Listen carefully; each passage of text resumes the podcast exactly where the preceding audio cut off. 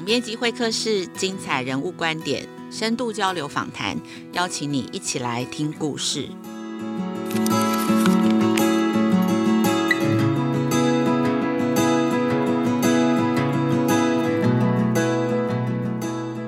各位亲子天下和翻转教育的听众，大家好，欢迎收听这一集的总编辑会客室。我是代班主持人，亲子天下媒体中心副总编辑苏岱伦。今天呢，我们邀请到的这位来宾哦，他的背景本身就非常的跨域。呃，这位来宾呢，大学的时候呢是读清大动力机械系，研究所呢读的又是历史研究所，然后到美国留学呢，读的是科技与社会研究所的博士。那过去曾经呃常年在这个云林科技大学任教，然后还有一个经历是担任过台湾历史博物馆的馆长。那从这个之前呢，没有接触过国教，可是两年前呢，却到了我们这个国家教育政策的一个幕僚单位——国家教育研究院来担任院长。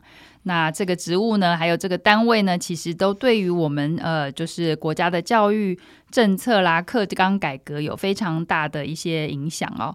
那我们今天呢，邀请到来宾就是国家教育研究院的院长林冲熙院长，先欢迎林院长。哎，你好，大家好。亲子天下三月份刚针对这个五百多所的高中校长跟教务主任做了一份调查，我们大概有回收大概有七成左右学校的一些意见哦。那因为他们对于这个高中端对于办学方面的一些建议也有一些想法，比如说呃，大概有八成一以上的这个呃回答者认为说，诶，在高中端还是行政压力非常的重，老师的行政压力很重。然后，呃，也有人觉得说，哎，百分之五十一觉得，哎，希望是不是教师员额还可以再增加？然后还有，当然就是大家最困扰的，不容易遭到组合形成，应该是少子化的影响啦。对，所以这其实这两两者就是一方面又有少子化，可是他们一一方面又觉得老师不够，等等等。那这边就也蛮想要来请问院长看看，就是在高中现场，呃，一些高中校长他们觉得困扰，或者说办学上的困难，不晓得您有没有其他方面的观点可以提供一些一些看法，或者说我们在教育政策上面有有没有办法有一些支援或者是调整的地方？北欧那个瑞典啊、芬兰啊，然后丹麦啊等等，他们的那种教育的评价都非常的高哈，大家都比其实都蛮忽略的哈。那个他们的老师可以专心做教学，行政是专人在执行。如果这样的话，我们刚刚讲到那个少子化嘛，那少子化哦，如果老师们愿意的话，那大家轮流来做行政嘛。少子化，那我就不是说就只是把那个一个班的那个学生人数减少，那那当然是一种方式了。可是你有另外一个呢，就是我们就有老师空出来，啊不是把他资遣。而是他就是来专心做行政，其他老师是不是就有机会好好的来做教学？五月初吧，那个台大电机资讯学院的张耀文院长哈也提出来说，哎，这个台大大一的学生微积分跟普通化学看起来都有变弱哦，等等之类的。那我觉得这个这个的确是可以讨论的啦。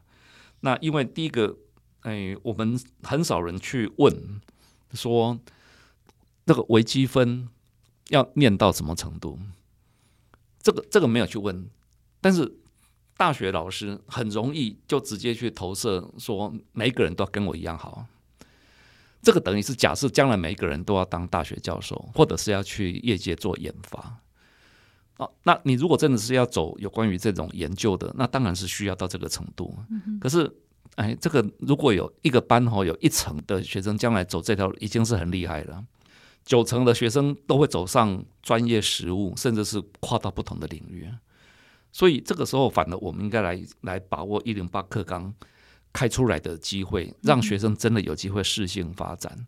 不是每个人都要当教授。嗯，好，那这这个我觉得在在我们台湾还没有好好的去把这个类型去做分类去研究。但至少我自己长期的对我的同学哈，就是我在动力机械系的同学。我们这种三十几年，我对我同学的观察，还有包括访谈，我的同学比较高的比例都是在业界。嗯、那我会问他们说：“我们在学校所学的，跟你现在的专业的工作的关联度是多少？”嗯、哎，给我回答最高最高的只有一位同学，百分之十五。大部分的同学给我回答大概都是啊，大概百分之十。嗯还有讲说大概百分之五而已。百分之十五那一位是从事什么样子的工作？哎，他是那个研发部主任。哦，是。那如果是现场的，在在现场的制程工程师，嗯、那个大概就百分之五就够了。是。所以这个因为没有去好好去讨论，甚至包括台湾的产业的样态跟美国跟欧洲又不见得一样。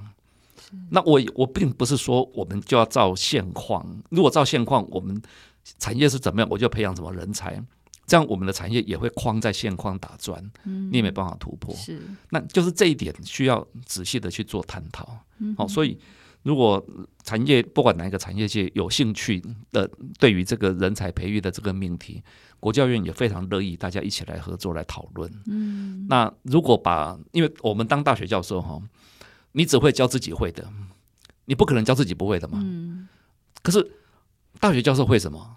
就是我一路做学术研究上来的东西嘛。可是这个呢，跟产业界那个是非常非常的不一样的。嗯。那也完全无法期待说，你现在学的这些理论的东西，将来你去产业就会应用。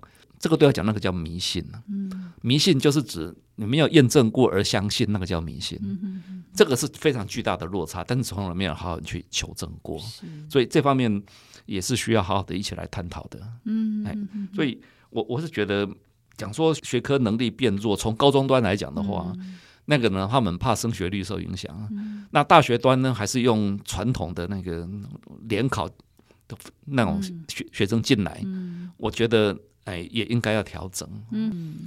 可是学校里面的这些知识，那个知识包括考试的这个知识，对你掌握度很好，并不等于你将来进了社会、进了业界，你就有好的掌握度，这是两回事。嗯，这个中间的关联度是什么？从来没有被证成过。嗯，那我当然我也可以观察得到，哎，我们这种一路很会读书、考试，然后进名校，这样一路上来的，将来创业的几率非常低。嗯哼哼，我们因为。在整个既有的体制有竞争力，因此我们会在既有体制的位置找到好位置。是，可是呢，我就发觉说，我们从那个小学开始哦，然后一路被淘汰的同学，嗯、那因为他们进不了这个体制的位置，嗯、只好创业。然后创业了之后呢，雇佣博士帮他做事。这这个这个，我会觉得我们那个整个，哎，这个这个研究也很少人做啊，就是哎，生命的。发展的路径有多少种可能性？对。好，那这个如果能够有机会摊开，大家就不会想说我的孩子只要能够上大学就好。这个的迷失搞不好就有机会来打破啊。过去其实呃，院长比较长期是在高教跟技职的领域，我记得您有稍微提到一些，就是在呃目前我们现在高教领域的这个一些教育不平等的一些现象，我觉得也很值得跟大家分享。您看，您到底看到的问题会是在哪里？或者说，我们以后是不是还有一些可以去努力做的一些方式，让这个就是不平等的地方可以更更加的平等一些，这样子。嗯嗯，那个平等这个概念哦，大概是几百年来啊，那个不管在政治学、哲学、社会学，不断不断的再拿出来，什么叫平等？哈，那我看过一一则那个漫画，就一道有一堵墙，然后有三个孩子高度不一样啊，他们想要看里面的球赛。好，那一种平等呢，就每个人给同样高度的凳子，所以最高的那个他就可以看得到。啊，比较比较矮那两个还是一样看不到，嗯、这是一种。我你看，我给你同样的凳子，对，然后就身高的矮的人还是被挡在那里，还是被挡着。对，好，那第二种第二种平等呢，是依照你的身高给你不一样高度的凳子，嗯、但是前提是三个人都可以看到里面的球赛了。是。好，所以我我们得先确定一下那个我们希望的那个平等是什么。那再下一个呢？那个平等的议题可以有有几种？第一个是有关于资源，学校的资源，这个最常被讲。所以我们常常要对于那个偏乡挹注很多很多的资源。那第二种平等呢，是学生的家计负担呢。哦，那我们常常会看到说，国立大学学费低，嗯，啊，但是能会读国立大学的都是家境好的，嗯哼，哦，所以这种情况之下。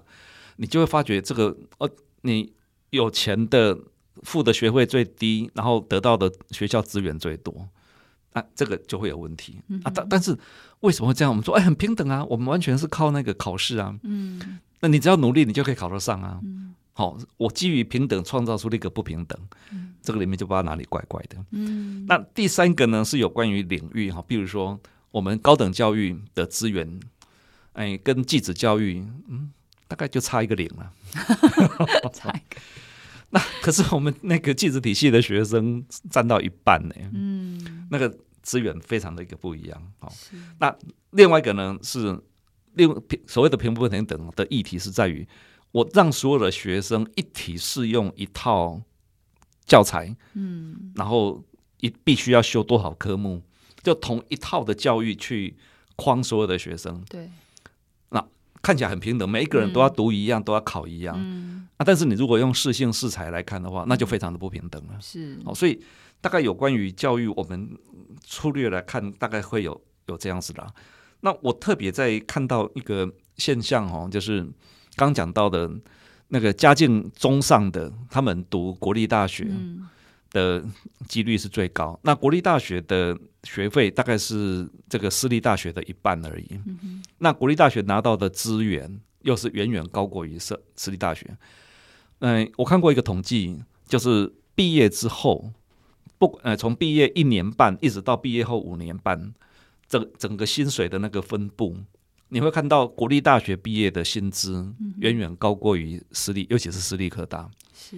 那第二种呢，国立大学他们在他们的专业的就业度，大概它可以到百分之八十。嗯哼。但私立大学呢，大概到百分之二十而已。嗯哼。所以私立大学的那个就业呢，就会到其他领域，就像一那个伞状的。嗯。那你你到其他领域，你就可以就业，表示他的这个知识技术的门槛很低。是。那这个意味着他的薪水也会相对的低。嗯，那我们刚刚讲到私立大学的学生，特别是私立科大的学生，家境不好，嗯，然后学费高，所以他们的学贷就会很重。是，那你学贷重，但但是呢，你的就业之后的薪水又低，嗯，你就会陷入一个贫穷循环。嗯，可是我们的教育本来是可以让每一个学生有机会做阶级翻身的，是，现在呢刚好颠倒。嗯，让你整个继续在富有或者是贫穷的阶级里面打转。嗯，这个对来讲大概就是一个平等的议题，大概就在这个地方啊。是是是，嗯、这个呃，之前也有听院长分享过类似，觉得这个观念真的是还蛮冲击，可能大多数人没有想到这件事情，就觉得说，哎，考试反正是最公平的啊，你就是成绩最好，你就可以到有最多资源资源的学校去，然后你就从此一帆风顺，或者有找到好工作什么。但是我们没有想过，其实，在一开始我们那个条件，这个所谓看似公平的条件，其实它就是一个不平等的设限了。对，那这个我不晓得以后我们可以有什么样子的方向的一些就是改变或者调整呢？就是。呃，在在这些议题上面，我不晓得有没有什么样子的，就是期待的做法这样子。嗯嗯、呃，我大概会有两个建议，因为第一个，我现在不太能够期待说，好，你那个高教师跟技职师的那个预算量一样多。我现在我先 我现在姑且不要讲这个。那在目前呢，我们的整个状况，哎，又碰特别要碰到大选的，你要讲说让大学的学费可以涨多少，嗯、那个超级敏感。这个我也不要讲这个问题。我的。比较可行的一个一种方式是这样子，就特别是我现在针对那个私立科大这些，这这刚刚讲学贷非常的重哦，然后要能够翻身不太容易的的这个学生来讲，我们现在如果说大学你不要说就这样子念四年，每一个人都也不需要。我如果先让你两年，两年八十学分，就是一那个当然就一学期二十学分，那个是很正常的。这八十学分呢，纯粹就完全的高度的就业导向，你特别的特定的一个专业，然后包括必要的实习、实做等等，那就是让他们将来毕一毕两年之后就有就业的竞争力了。嗯，那这种情况之下呢，他的学贷立刻砍掉一半，嗯，因为他两年而已嘛。对，好，那因为他专专注在这个专业，那这种情况之下，哎，薪水就会相对好很多。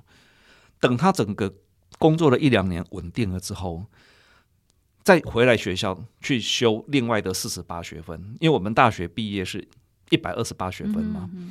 这个时候这四十八学分你就不要照现有的啊，我通识学分要多少，然后选修多少，不是。我这四十八学分就完全看你一路这样子成长的时候，你需要什么样子的课程，不管是跨领域，嗯，哎，我现在可能要当那个小主管，我可能要修一点管理的课程，嗯，好，那我们那个工厂的管理不是一般的企管，是比较是工业管理，是。那我我可能要跟不同的部门对接，可能我要修一点工业设计的的东西。嗯，那随着你的整个需求，然后你来修课。嗯，那因为是你的需求，对，因此你的学习动机就会很强。嗯，要不然哦，我现在有很多的机会，在做那个大学评鉴的时候啊，老师学生都知道今天是做大学评鉴呢。我在沿着教室走，还看到一堆学生趴着睡觉。哦，我的天哪！我在想说。老师在想什么？学生在想什么？他们只要有坐在课堂上就好，因为因为这个不要去怪怪学生了，嗯，因为他完全没有这个兴趣，老师讲的完全他没有兴趣，嗯，那老师他也不会去管这，也不管我，我只要能够有上就好了，嗯，所以彼此都把整个教育往下拉了，嗯哼所以如果回到刚刚讲到我我改成那个八十加四十八啊，那四十八我可以慢慢读哦。嗯，我我用八年的时间，嗯、那八年的话，四十八一年才六学分嘛，嗯，啊，一年六学，意思就是一学期才三学分，所以不会有任何的压力，是就可以一边工作一边来修这个学分。嗯、那搞不好是他搞不好觉得啊，只有三学分太少了吧，这一门课，嗯、好，那这个自己决定。我只是说在那个一一个学期才一门课的情况下，不会有什么压力，是，那你就随着自己的需求这样子来来进修，嗯，那。这种情况之下，你只要修到四十八学分，嗯、学校就给你一个大学的学历。过了若干年之后，你至于你拿到什么样子的哪一个系的学历已经不重要，因为那时候你可能已经当到经理了。嗯，好，但是我们台湾的社会的价值观还是要一个大学学位。对，没问题，那我可以给你大学学位。是，但是这个时候我们就会发觉，前面的八十学分是为了你的整个专业那个就业需求的，嗯、后面的四十八学分是完全你自己量身打造。你的需求自己去组合的，是好。那现在我们经有十七所大学有设那个不分系，嗯，好。那这个不分系的概念就是为每个学生可以量身打造他的整个四年的一个学习，是，是。所以等你那个后面的四十八学分修完了之后，那我透过那个不分系或者是原来的系给你一个学位，嗯，这个都 OK 的，嗯哼、啊。但是我们当然会想说，嗯，那我是我八十学分修完之后，我我不见得在原来的学校那那边工作啊。这个时候很简单，蛮简单的。我们北中南东几所大学组一个联盟，哦，你就近去修课就好了。那或者是大学的心胸就开放一点，嗯，你不管在在哪一些地方修课，只要经过我认证，嗯，我说那个修课一直包括，譬如说劳动部的资讯中心，嗯，甚至有一些。哎，补习班其实那个职业补习班的水准非常的高，只要能够让你成长，然后可以我们我们要去做认证，其实没有什么太大困难的。认证过我就采集这个学分。那么这种情况之下，整个的学习的弹性就会非常的大。是，学生不会框在学校里面少少的那些的那个科目，然后修一堆自己没有兴趣，然后只是不断的问说哪个老师。课最好过，还比较营养哈，这样子，那其实大家一起在浪费生命了。是是，好，所以如果这种改革的话，学校的整个那个教育的体制就要改变，然后包括推广教育跟校友的关系等等。那个都会全盘的一个改变，嗯，这样可能会会有一点机会啦。是我们接下来想要还是回到这个国教院，因为大家现在其实最关心的，嗯，一零八课纲虽然刚上路几年啊，其实紧接着，因为我们说是课纲十年要一调整，大家就很关心下一波。这个课纲要改革的方向或运转的方向会是什么？因为如果其实十年一零八课纲上路，大家说一一八年哦，一一八年，今年已经多打多少年了，也没剩几年了。其实现在都要开始调整。我们很好奇，就是说国教院因为都是担任这个教育幕僚的单位，所以下一波课纲可能有的方向会是什么？或者说你心目中的理想会是什么？我们在讲十年调哈，那个是因为当然看到社会变化很快了。但是会需要调，是因为我们现在的课纲还是刚性课纲。嗯，好，那刚性课纲就是你规定这个样子，你就一定要这样子做。嗯、虽然说我们刚刚讲到有很多的弹性，嗯、那包括连那个弹性你都要照那个弹性去做。嗯哼好，那教科书呢，你要照课纲来写，然后还得送到国教院来审。好，这个这个那种刚性课纲的框架性其实还蛮大的，嗯、但是这个跟我们整个。国家的社会发展的那个氛围有关呐、各位如果还记得那个，呃，二零一四的时候那个课纲微调事件，哦，那个那个的确，那个整个社会上对于课纲，尤其是牵涉到一些政治意识形态的没有共识的情况之下，嗯、我们被迫变成是一个刚性课纲是无可厚非了，才不会任何一个随意一个政治力量进来随意就给你改课纲。依照我们现在的现有的这个体制，要改课纲是千难万难。嗯，那但是社社会在变。所以才会出现刚刚的那个讲法，说十年会有一个新的一轮的一个课纲。好，这个大概是我们先我先讲一下整个前情提要了哈，还有我们的背景。那未来哦，因为我们会看到整个台湾的社会的那种变化，从早年的那种工业社会哦，比较金字塔型的权力结构，现在已经进入一种资讯社会，像一种神经网络式的一个发展哈。所以再用一个。一个比较权威的规定去要求所有人，这个大概不太合适了哈。所以国教院现在已经在在研拟哈，下一轮课纲如果是柔性课纲，那么它的可能性会是什么？那那个柔性课纲当然就会有更大的一个弹性，那包括连教科书的编写，那大大概就不会是用审定，可能会用认可制等等。这个我们现在都在尝试。在看它的可能性是什么，嗯、那也在看世界各国的的发展哈。是我们有没有什么可以参照的？但至少我们我们国家院是很愿意去发展出不同于现在的这种框架了。嗯、哦，这这是第一个。嗯、那第二个呢？嗯，因为我们很多的心力放在课纲，那大家觉好像觉得，哎，课纲只要课纲弄好，哦，就解决了这样。嗯、大概不会是啦。嗯，因为教育的问题从来不是在教育。部或者是国教院这个 这个范围可以解决的。嗯、我举个例子啦，嗯、那个现在大家都很多焦虑说，哎，我们要有好的外语嘛，对不对？那因为国家也很重视，因为我们要朝向整个国际发展，所以我们就双语政策嘛，哈。那嗯，但是呢，我常常在看哦，教育部花了好大的这种心力哦，那各校也愿意配合，这个都是好事。但是其他的部会没有进来，就有点可惜啊！啊，我有两个部会一定要进来啊，一个是经济部，一个是内政部啊。嗯、那经济部为什么呢？因为经济部管哦，那个整个外商来台湾投资。嗯，你如果给人家一大堆的要求。然后人家不愿意来嘛。那第二个内政部呢？因为他那个移民署啊，是会让这个外籍人士到台湾来，要不要定居入籍等等哦，会不会有一大堆的卡住嘛？嗯、嗯嗯好，那所以我想说，如果经济部跟内政部在这一方面有更大的一个弹性，嗯、然后让世界各国的外商都很愿意来这边设据点，那我们普遍会看到外商的薪资会比较高。是，那个是因为。以他们在他们国家的薪资来看，嗯、台湾的薪资真的是很低，嗯，所以他给我们这边的薪资比我们现在的高，对他们本国来讲还是很低，嗯哼哼，所以他们就很愿意给这样的比较高的薪资，嗯、那。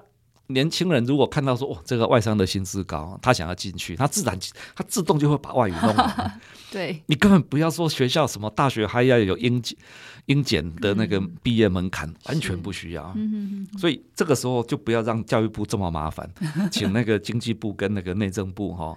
一起来促成这个好的一个这种外语环境啦。对，因为我们自己都知道嘛，那个学校考试考得再好，对，毕业之后很快就忘光光。因为只要你没有使用的环境，是不管哪一科哦，都一样。你只要没有使用，大概就就就会忘记了。好，那像我们哎骑脚踏车，每天都在骑，你一辈子都不会忘记的。这样，这是第一个。那第二个呢？我们再看到说，那个教育无法是在教育领域里面来解决哈，比如说记者体系一向不受重视嘛，那经常就是考不上高中才去才读高职嘛哈。但是还另外一个呢，现在不管高中或者是高职呢，都一窝蜂一定要念大学。那这个呢，我在看很多的国家，特别是北欧那些国家，哎，他们不是这样子。嗯，瑞典也好，或者是德国也好，嗯、他们会读大学的学生大概顶多到一半呢。嗯哼哼，这里面非常重要的是他们的这个技职这一块的就业啊。嗯，我高中毕业我就去就业，就是所谓的蓝领阶级啊。对，在社会上是很受重视的。第一个，他们的薪资非常的好。第二他们的生活的品质也好，嗯，所以每个人会觉得说我，我我适合做学术研究的，我就去读高中跟大学，是。我要动手做了，我就是走这个蓝领。嗯、可是做个蓝领在社会上是被看重的，而且刚刚讲薪资好，嗯，好，那这这个呢，如果我们在这一块没有解决，只是在教育里面说哦，这个很重要很重要，嗯，大概没有用，嗯哼哼哼，因为学生到学校来，他那个很重要是他要离开学校，嗯，因为一直离不开学校，就是不断被留级的意思嘛，好，所以我们进了学校是要能够一番的本领之后进入社会嘛，嗯，那如果社会的条件很差，对，他一定会反退回来，这一块的教育就没有人去重视，他就会往那个方向去了，对对，好，所以。这个这是第二个，嗯，但是这个当然就不是国家院可以，我这样只能在这边倡议了哈，这样。那当然再下一个呢，那个下一轮的课纲哈，我觉得哎非常不容易的。我现在在观察一零八课纲的运作，是，就是我们的那个不管是高中跟大学的教育目的，这个每一个学校的那个官网上面哦，都写得非常的棒的。嗯，我们学校要教出什么什么杰出人才啊，什么人文的科技并重啊等等，可是。实际去观察都不是这个样子啊。那个现在大学最重要的是我可以招到学生啊，那高中看最重要是我能够升学率多少。所以我常常在觉得说，真正哈可以知行合一的、很诚实的面对自己的，大概只有补习班。补习班就是我就是让你好好的可以考上大学，然后哎，我嘴巴是这样讲，然后我果然也做到。那我们高中大概就不太是这个样子，所以。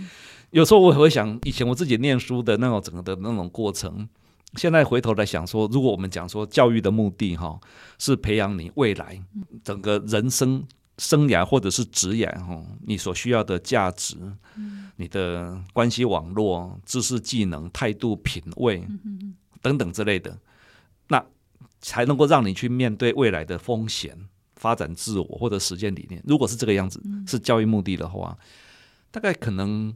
最大的收获是来自于社团，学校里面的社团。对，那这些通通是非认知能力。是，哎，那至于那个认知能力的那些学科知识，大概都已经不太记得了。嗯，那三民主义啦，然后那个双曲线呐，什么三角函数，对，都都不太记得。我现在只记得那个加减乘除加上圆周率。因为你身体不会用到，因为那个就是用来考试的嘛，对。是。好，那再一个呢，下一轮课纲我们也会希望改变。现在现有我们是各级学校一层一层这样子上去。那如果离开大学之后，再下来就叫终身教育。可是终身教育现在相当程度已经变成是乐龄了哈。嗯。中间好像有蛮大的的空白。嗯。我们如果把它。改一下，我用终身教育做主轴。可是这个终身教育的意思是，真的是一辈子，你到不同的阶段碰到不同的需求、不同风险。那像现在，哎，ChatGPT、OpenAI，啊，我现在我们就得赶快去了解一下。嗯，就整个社会有各式各样的机会，让你随时可以去这样子进修。对，假设可以这样子的话，那么就可以来证成说，生命发展的路径非常的多元。不会像我们那个时代，每一个人都走同样一条路。是哇，今天真的很谢谢院长来跟大家，就是非常大方无私的这个分享，他很多在教育领域上面的一些创新的改革的一些想法哦。有些可能真的，呃，我们听起来觉得很兴奋，觉得哎，不知道很就哪一天可以做到。非常的期待，但是这个可能也许都不是梦想，也许有一天真的就是像呃院长分享的这些，我觉得大家可以放在心里想想看，有没有这个可能性？有可能有一天未来我们就是可以做到这些事情。好，那今天非常谢谢院长来到节目当中，我们就先谢谢院长。好，谢谢大家，谢谢。今天非常谢谢林院长来到节目当中，也希望你喜欢这一集的总编辑会客室的内容。Apple Podcast、Spotify，请给我们五星评价。